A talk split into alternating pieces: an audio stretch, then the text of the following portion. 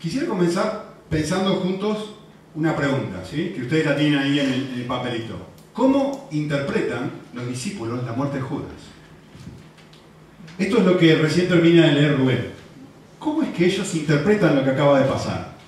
Y yo le quiero explicar algo. A ver, para poder entender lo que está pasando aquí, o para poder entender cómo es que ellos interpretan esto, quisiera contarles una historia. ¿sí? Un poquito larga, pero ténganme paciencia. Les va, espero que les, toque el corazón. Quisiera que piensen por un momento en un niño que eh, su madre lo daba en adopción de bebé, muy pequeñito. Y toda su vida crece en una familia adoptada. Toda su vida crece, de hecho, amargado, enojado y, y muy, con muchísima bronca hacia su mamá, principalmente, y hacia su papá. Cuando crece, le pregunta a sus padres adoptivos, les dice, ¿qué, ha pasado con mis padres? Se da cuenta que es adoptado. Y los padres adoptivos le dicen, mira, to- toda la información que nosotros tenemos es que tu papá murió en, en un accidente de coche y tu madre te dejó de muy pequeñito en este orfanato y nosotros te, te adoptamos. Este niño toda su niñez está enojado, amargado, se pelea con todos los niños porque realmente se siente tremendamente abandonado por su mamá. Cuestión que cuando cumple 18 años, eh,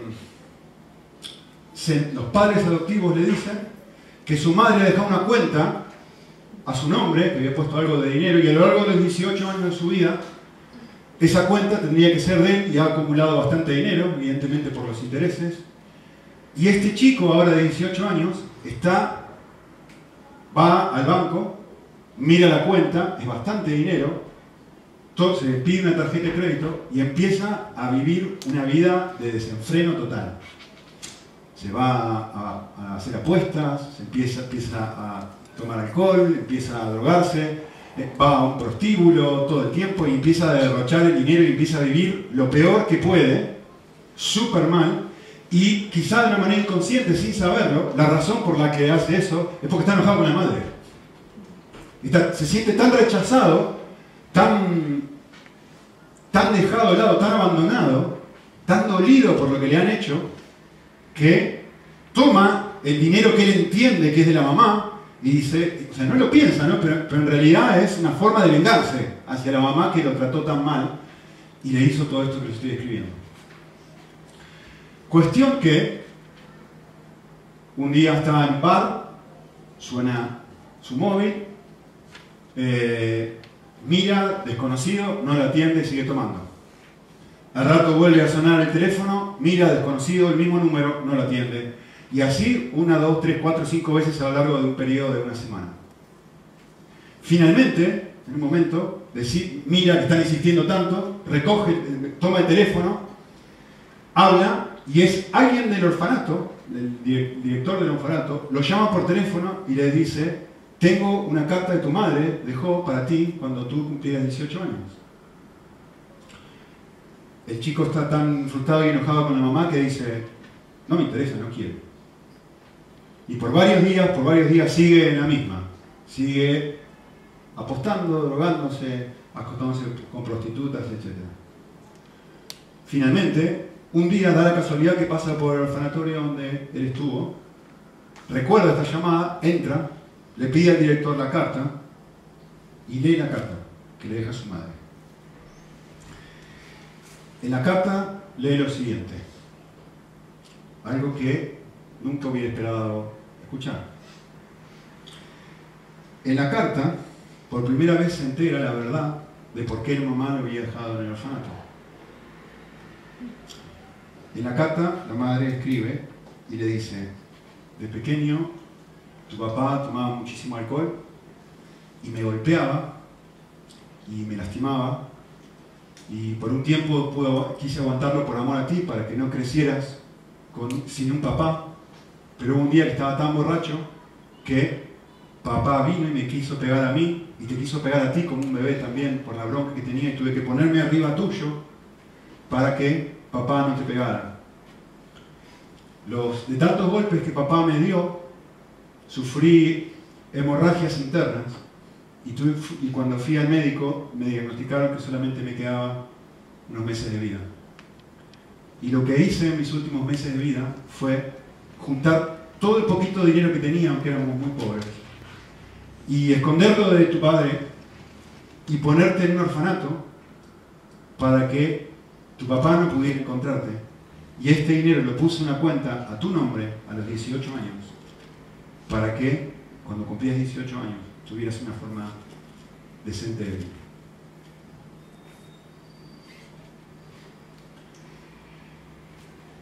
Cuando este chico comprendió el sacrificio que su madre había hecho por él, todo cambió.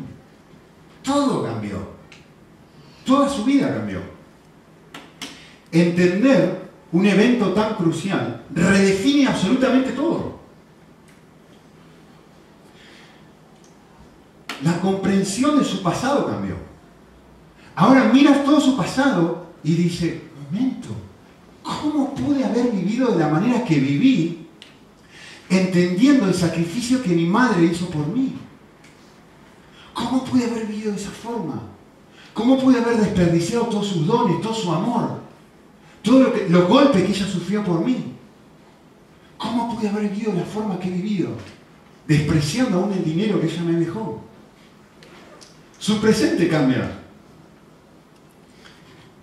Ahora dice, yo no, puedo creer que alguien me haya llamado de la manera que me ha amado, que haya tolerado los golpes que ha tirado por mí, y de repente el corazón, que toda la vida estuvo endurecido y enojado por las circunstancias, empieza, el presente, ¿qué sucede? Empieza a enternecerse, empieza a suavizarse, empieza a, a sentirse, por primera vez empieza a sentirse amado.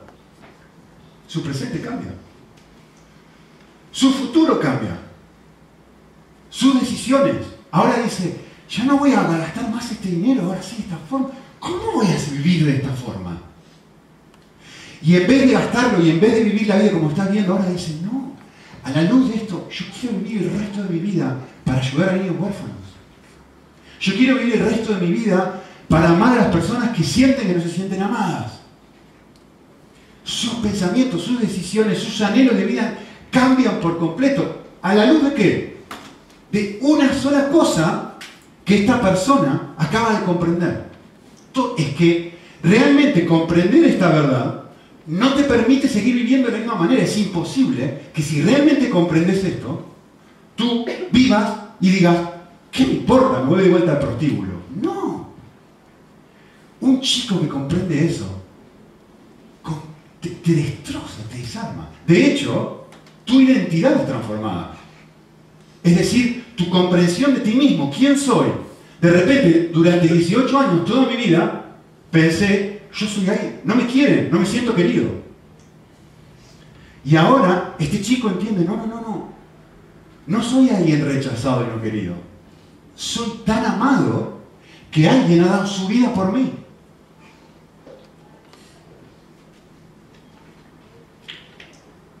Este evento que todo lo cambia y que todo lo redefine es la cruz. El padre hizo por ti lo que la madre hizo por el hijo. Dios se hizo hombre, caminó entre nosotros y recibió los golpes y las escupidas y la cruz y la muerte que tú y yo deberíamos haber sufrido. Y comprender eso debiera redefinir absolutamente toda mi vida. Si no me transforma, es porque realmente todavía me he llevado a comprender el nivel de amor que el Padre tuvo por mí. Esto es, ustedes han, los que han venido antes saben, lo vuelvo a decir para los que están por primera vez hoy aquí, que el libro de los Hechos es el segundo tomo de dos libros que el mismo autor Lucas ha escrito.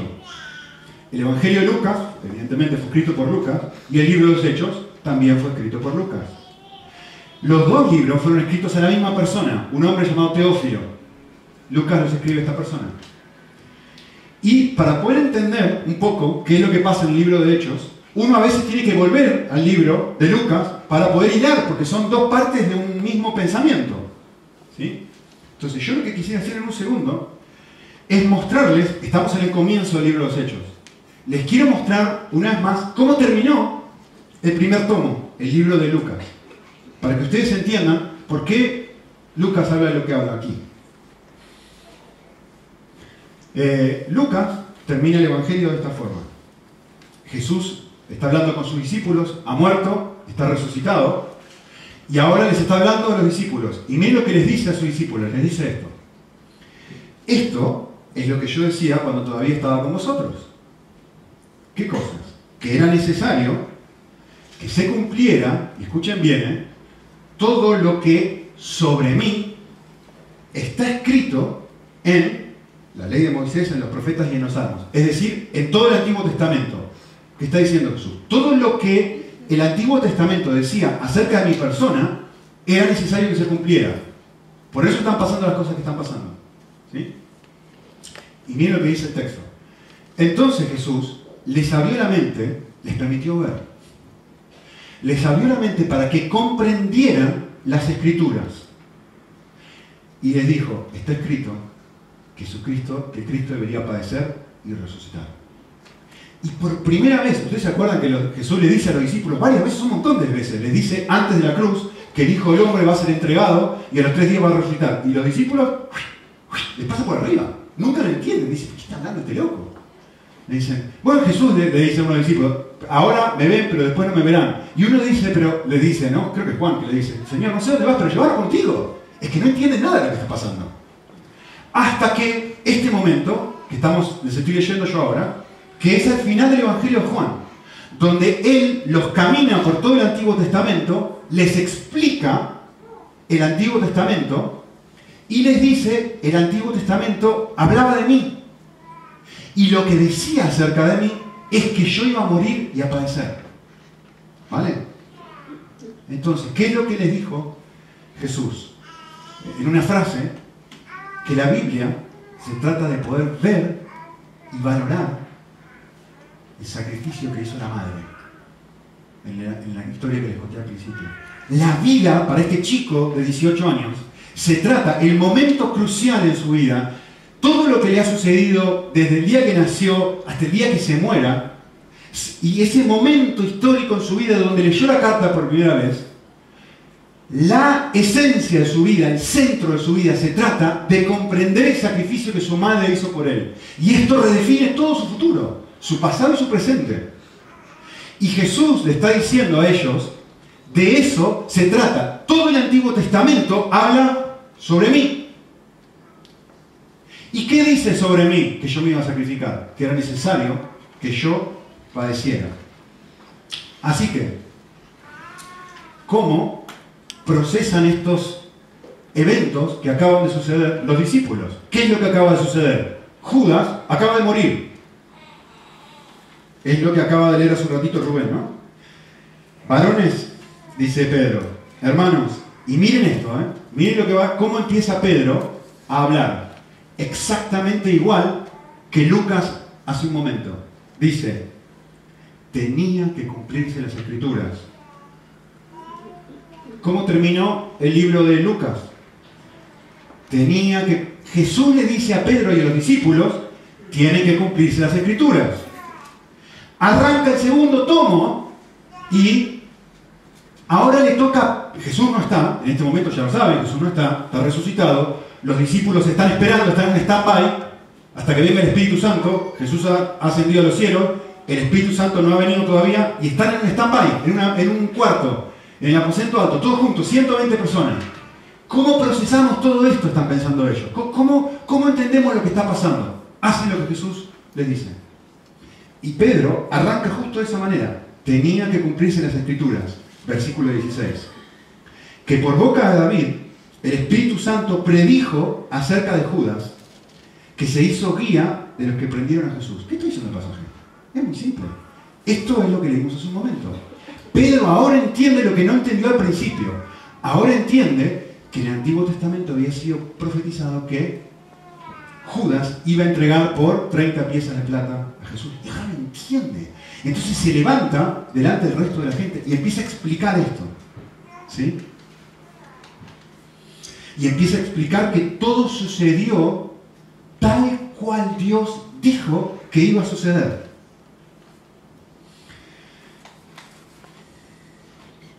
Así que los discípulos leen la Biblia o empiezan a interpretar lo que sucede con la cruz, con el Evangelio como filtro.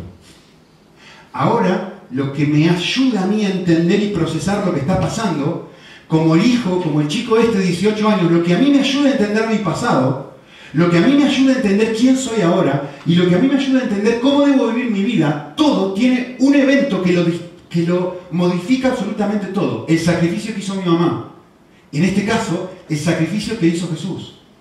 Y ellos leen esto diciendo, era necesario que se cumpliera que Judas, su amigo, entre paréntesis, Judas no era malo, ¿eh?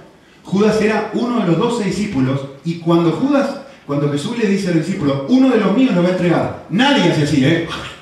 Judas. No, todo el mundo dice, ¿seré yo? ¿Seré yo? ¿Será él? Nadie está pensando en él. De hecho, la Biblia dice, uno de tus amigos, uno de los tuyos, te va a entregar. Así que yo les dije la semana pasada, o hace dos semanas, les compartí algo y les dije, intentando pensar en otros, la primera parte del, libro de los Hechos, ¿no? Les, hice esta pregunta y les dije, bueno, ¿qué, veo yo cuando veo mi, propio corazón? Eh, y se lo dije de una forma un poco gráfica, pero en esencia, cuando yo examino mi, cuando yo examino mi corazón, lo que yo veo es, por no ser muy gráfico, un corazón dividido. Eh, un corazón adúltero, les dije, ¿se acuerdan? ¿Qué significa un corazón adúltero? Es eso, es un corazón dividido.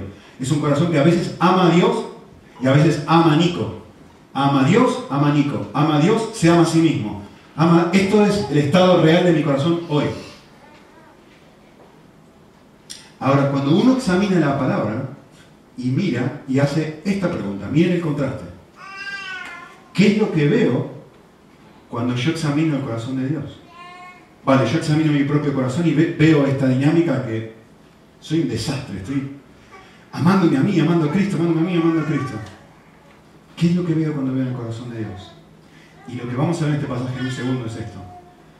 Cuando veo el corazón de Dios, veo esto. Veo lo opuesto. Veo un amor que no cambia. La Biblia llama eso fidelidad. Fidelidad puse una definición ahí que inventado. Fiel es aquel que tiene un compromiso con otra persona y que, escuchen bien, ¿eh? motivado por su propio carácter y no por la respuesta del otro, nunca deja de amarle y siempre cumple con lo que promete. Eso es una persona fiel. Fiel no es el que te ama cuando lo amas. Eso se llama contrato. Tú me das, yo te doy. Dios no es así.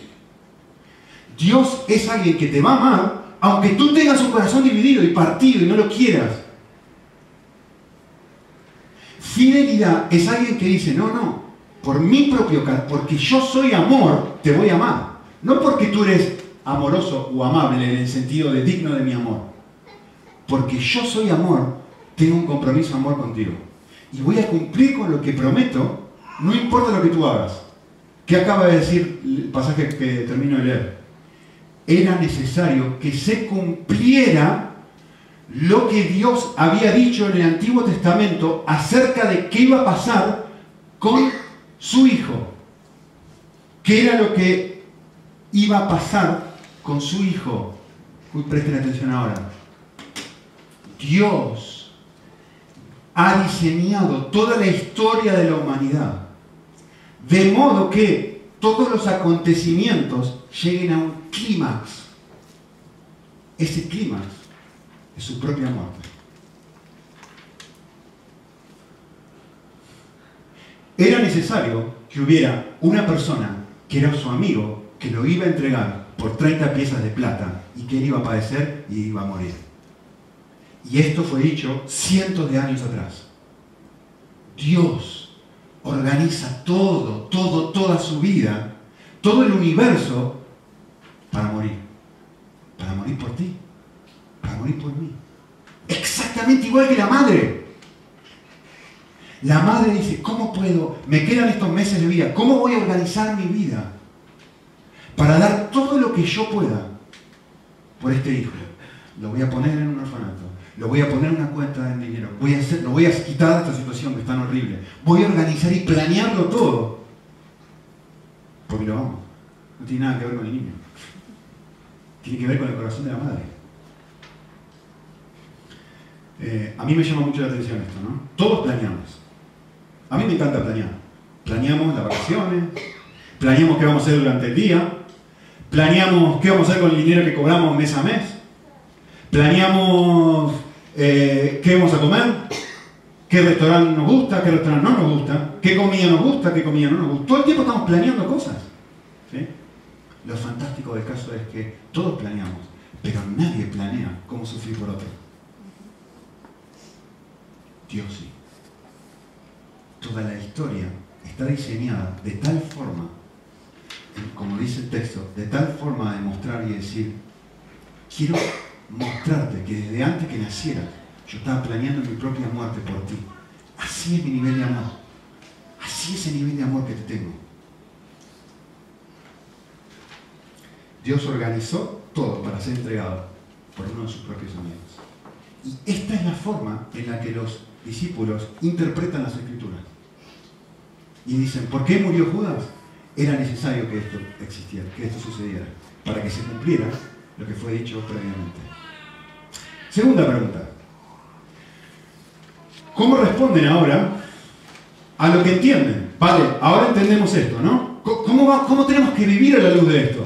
Ya entendí, vale, este es el evento crucial de todo. ¿Cómo, respondo yo a la luz de esto? Y fíjense en los versículos 21 en adelante, dice, por tanto, es necesario que los hombres que han vivido todo el tiempo con Jesús y que han vivido entre nosotros, comenzando el bautismo de Juan hasta el día que fue recibido arriba, que uno sea constituido testigo con nosotros de su resurrección y presentaron a dos, a Barsabás, llamado justo, y a Matías, y tiraron suertes y decidieron que Matías debería ser entregado. ¿Por qué hacen esto estas personas? El versículo 20 nos explica. ¿Por qué hacen esto? De vuelta le digo lo mismo que antes. Porque hacen lo que Jesús les dijo al final de Lucas. Miran el Antiguo Testamento. Lo que tiene el versículo 20 son dos salmos, dos citas del Antiguo Testamento. Miran el Antiguo Testamento, leen los salmos y dicen, miren, eh, el Antiguo Testamento decía que nadie debería habitar, versículo 20, ¿lo ven? Nadie debería habitar en la morada, eh, en el terreno este que se compró el dinero que le habían dado a Judas.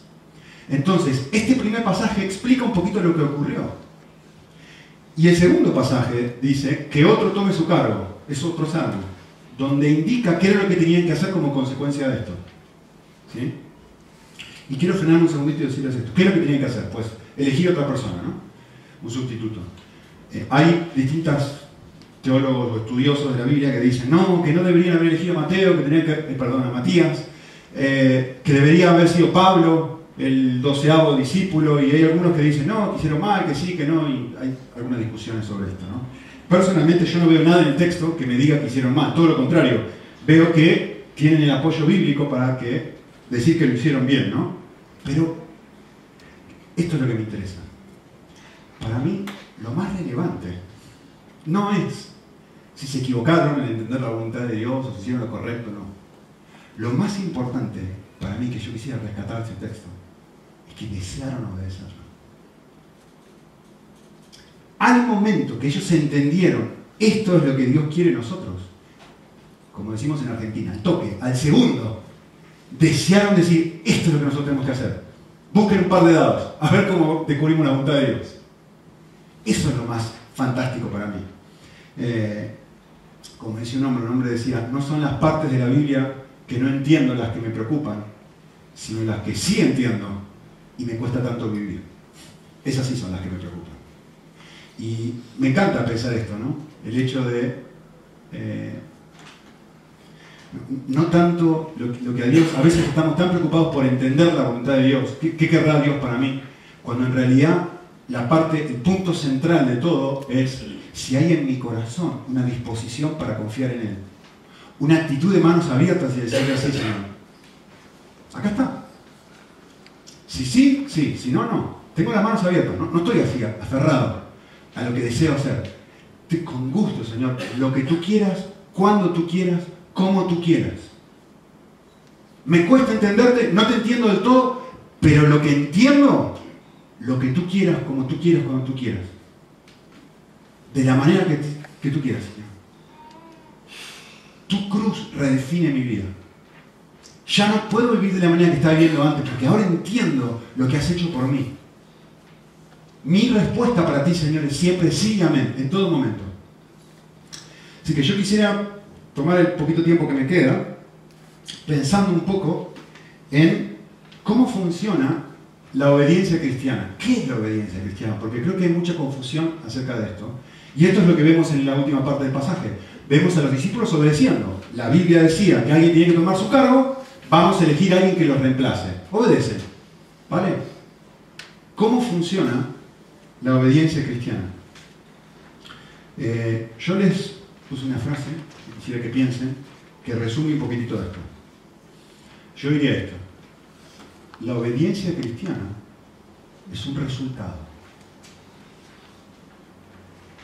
Es el resultado de tener los ojos abiertos a lo que Dios ha hecho, hace y hará.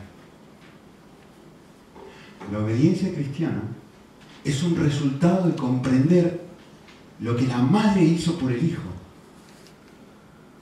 lo que el padre hizo por ti. Cuando yo comprendo lo que Dios ha hecho, cuando yo comprendo lo que Él quiere hacer ahora en mi vida y transformarme y seguir un proceso de cambio en mi vida, cuando yo comprendo lo que Él va a hacer, hijo, hija, quiero que viva la eternidad conmigo. Cuando toda esta realidad me pega como le pegó al hijo a los 18 años, eso no me permite seguir viviendo igual. Es que ni tengo que forzarme, ya es un... me deslumbra, ¿vale? Entonces, la obediencia, dicho de una forma simple, es la consecuencia de poder ver la bondad de Dios. Eso es la obediencia. Consecuencia, es el resultado de poder ver el sacrificio de la madre. Eso es la obediencia.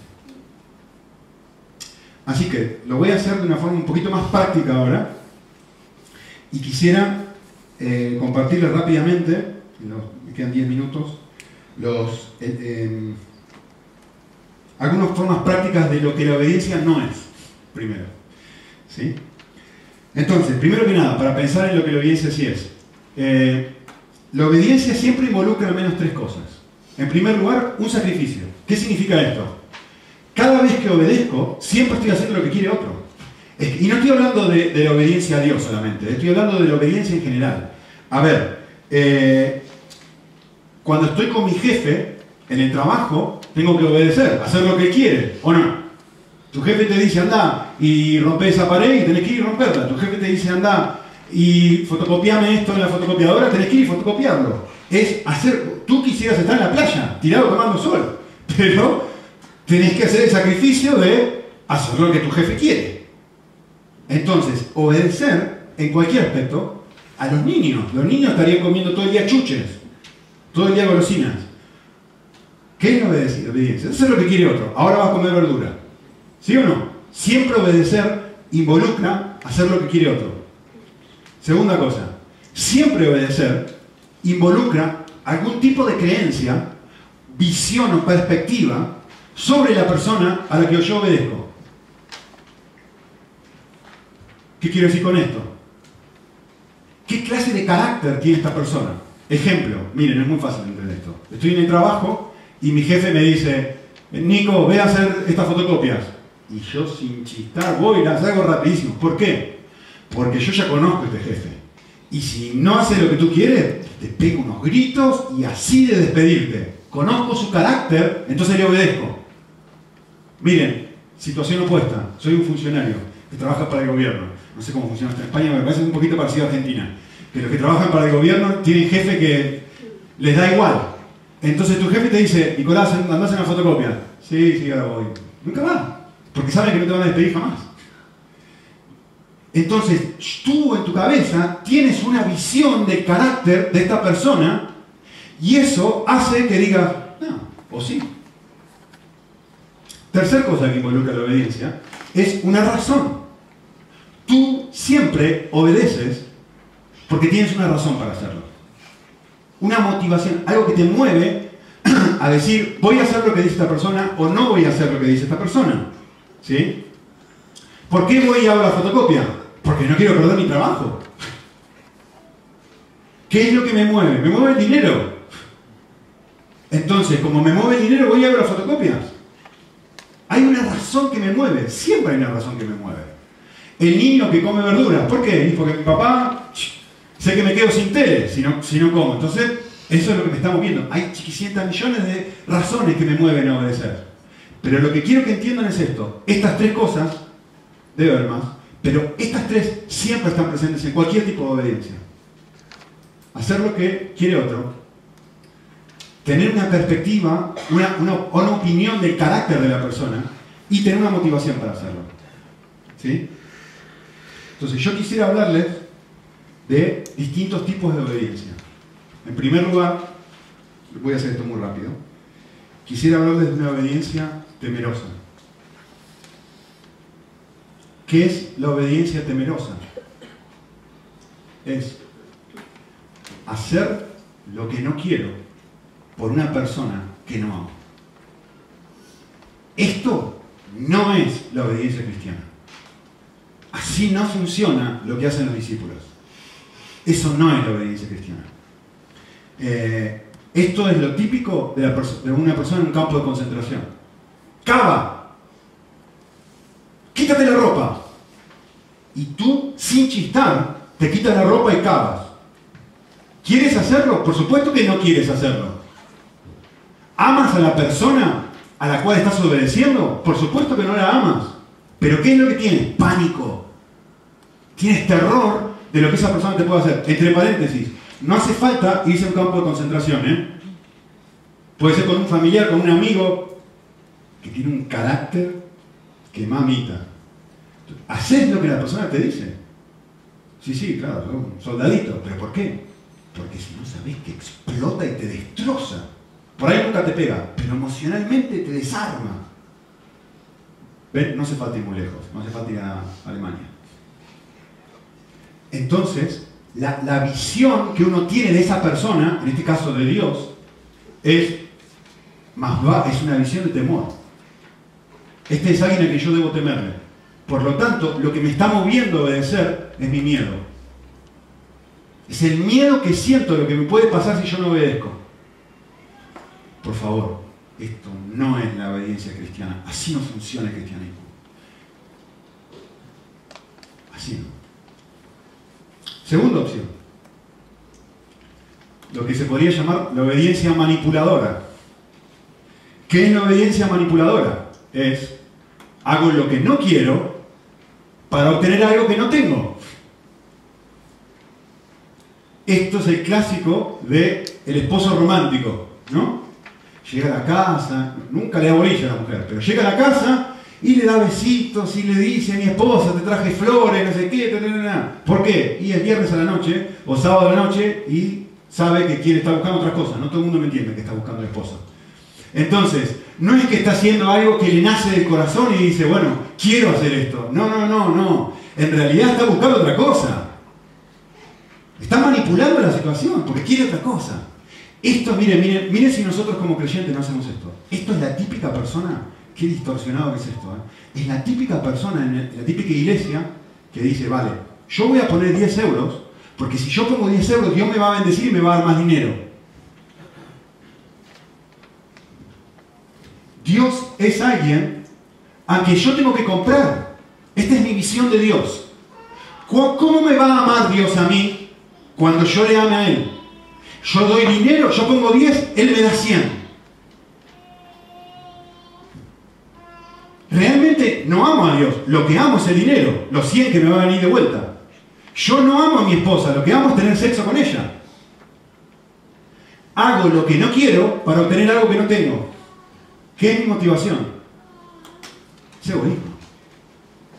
¿Y Dios qué mira? ¿Mira lo que haces o mira el corazón? Tercera opción, y esta es la más sutil de todas, esta es la más difícil de ver y esta es en la que normalmente caemos sin darnos cuenta. Tercera opción. Y lo vamos a ver en el libro de los Hechos más adelante.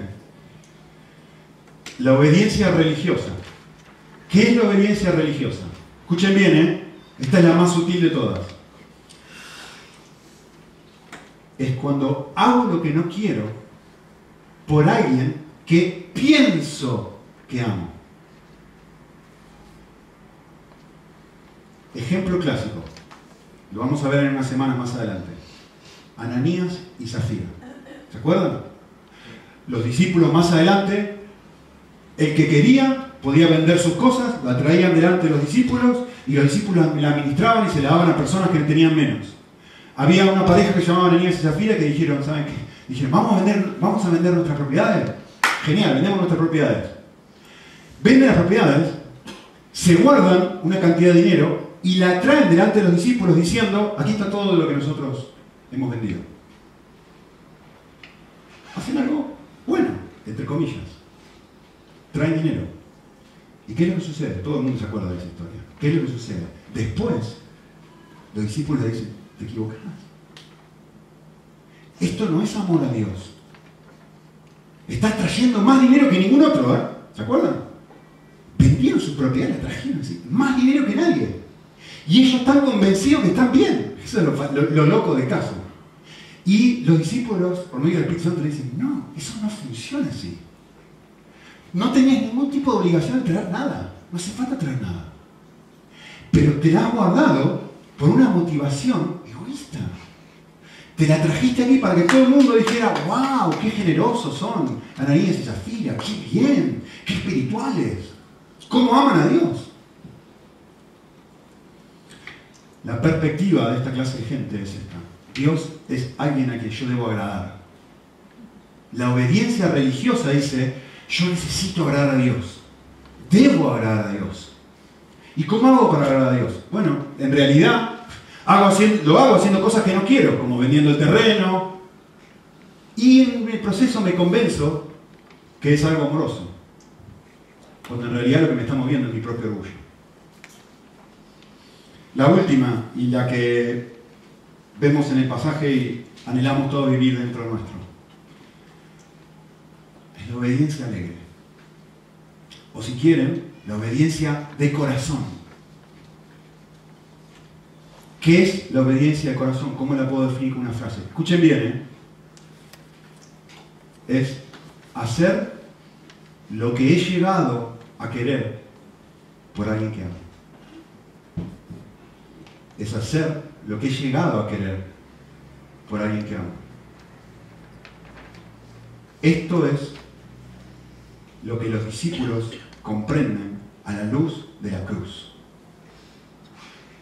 Ven el sacrificio que hizo Jesucristo por ellos y dicen con mucho, porque la Biblia dice esto, que nos es necesario hacer esto.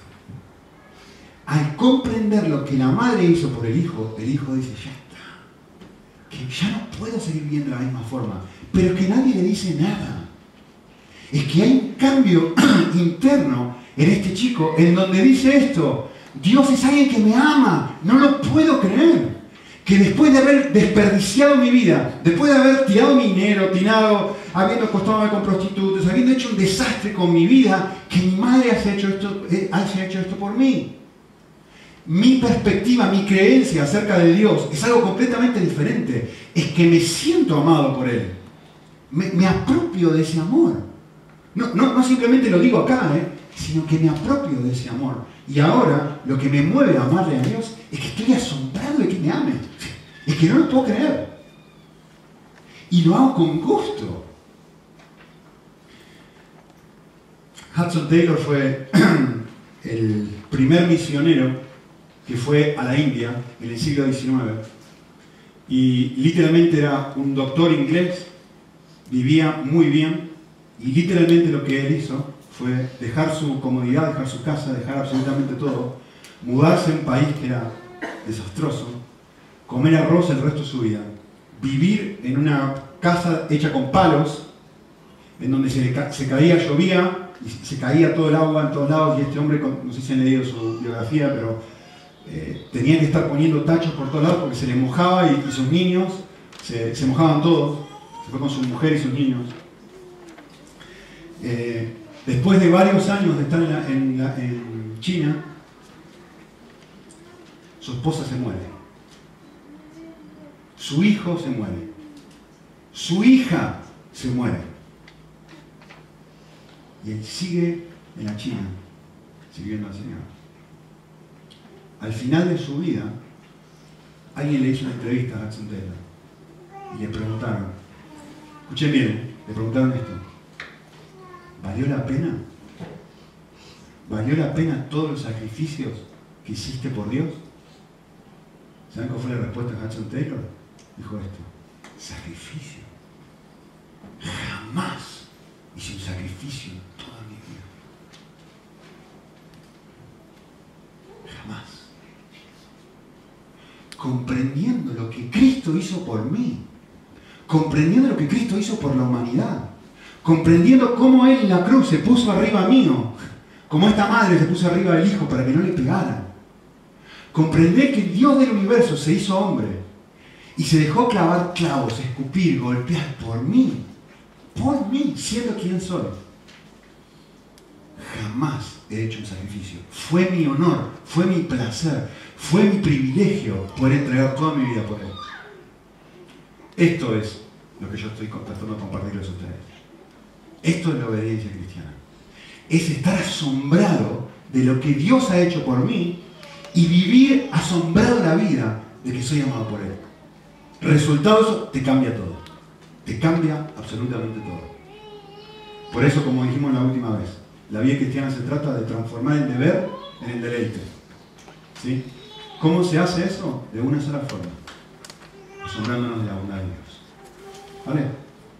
Oramos un momento. Señor, No, lo queremos ir esta mañana sin pedirte que nos ayudes a apreciar una vez más eh, todo lo que tú has hecho, Señor. A comprender que organizaste la historia de la humanidad para ser entregado por uno de tus amigos en una cruz. Y que el clímax de la historia es tu muerte, que expresa el, el nivel de amor que tenéis por cada uno de nosotros. Así que oramos en Cristo Jesús para que en esta mañana nos ayudes a ir a casa meditando en estas verdades y que poco a poco estas verdades penetren no, simplemente en nuestro intelecto, sino fundamentalmente en nuestro corazón. De, tal manera de que, vaya transformando lo que nos mueve a, vivir una vida transformada, una vida distinta, una vida que encuentra placer en cosas que antes le generaban una carga. Una vida que, disfruta de servir, disfruta amar a otros, disfruta entregarse, disfruta la alegría de ver sonrisa en otras personas, disfruta el, no enojarse, disfruta eh, el, vivir una vida en pureza, disfruta de vivir tantas cosas que en un momento rechazó, pero que ahora, lejos de ser una carga, son parte de nuestro mayor privilegio, son parte de nuestro regalo. El vivir como Cristo viviría si estuviera en nuestros zapatos. Así que oramos para que hagas esto en nuestro corazón, poquito a poco, con caídas definitivamente, pero también con levantadas, Señor, donde vamos. Eh, apropiándonos y, experimentando un poquitito de lo que es vivir como si Cristo estuviera dentro de nuestro Señor. Para tu gloria te pedimos.